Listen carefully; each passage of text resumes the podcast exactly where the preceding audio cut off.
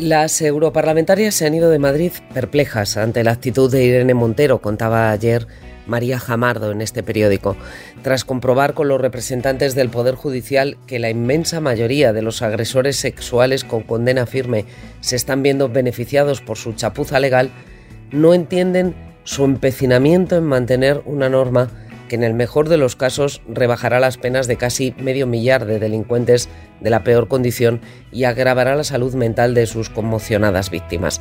Eso por no hablar de una sociedad alarmada que teme que se produzca cualquier día una nueva desgracia.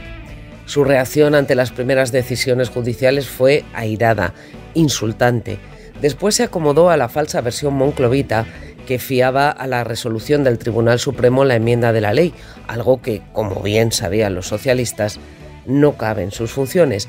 Y ahora, cuando sus compañeros de gobierno se han rendido ante la evidencia, anda diciendo por los pasillos del Congreso a todo el que le pone delante una cámara, sin ponerse siquiera colorada, que las rebajas son realmente un pequeño porcentaje de los casos. Lo suelta a bocajarro una y otra vez, todas las que le pregunten y sigue ufana su camino.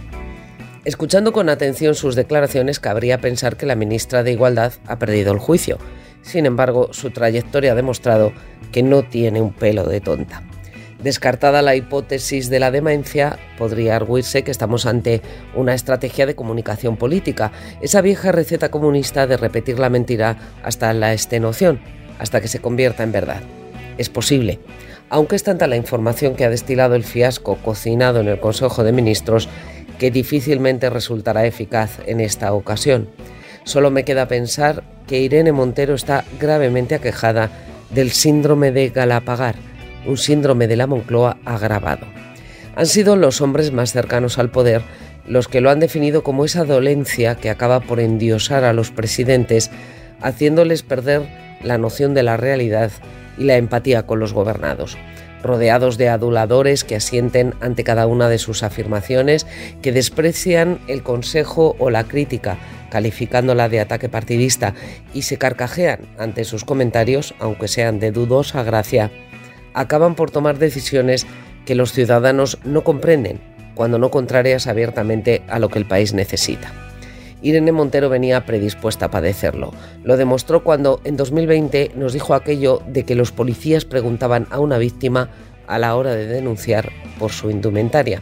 Después, haciendo oídos sordos a todos los informes profesionales, cocinó la ley con sus amigas, que son sus únicas consejeras, encerrada en su ministerio o en el salón de su casa. La burbuja en la que vive no la hará padecer las consecuencias de su despropósito, Nadie permitirá que se entere de que la cruda realidad amenaza con truncar su fulgurante carrera política hasta que se dé de bruces con ella.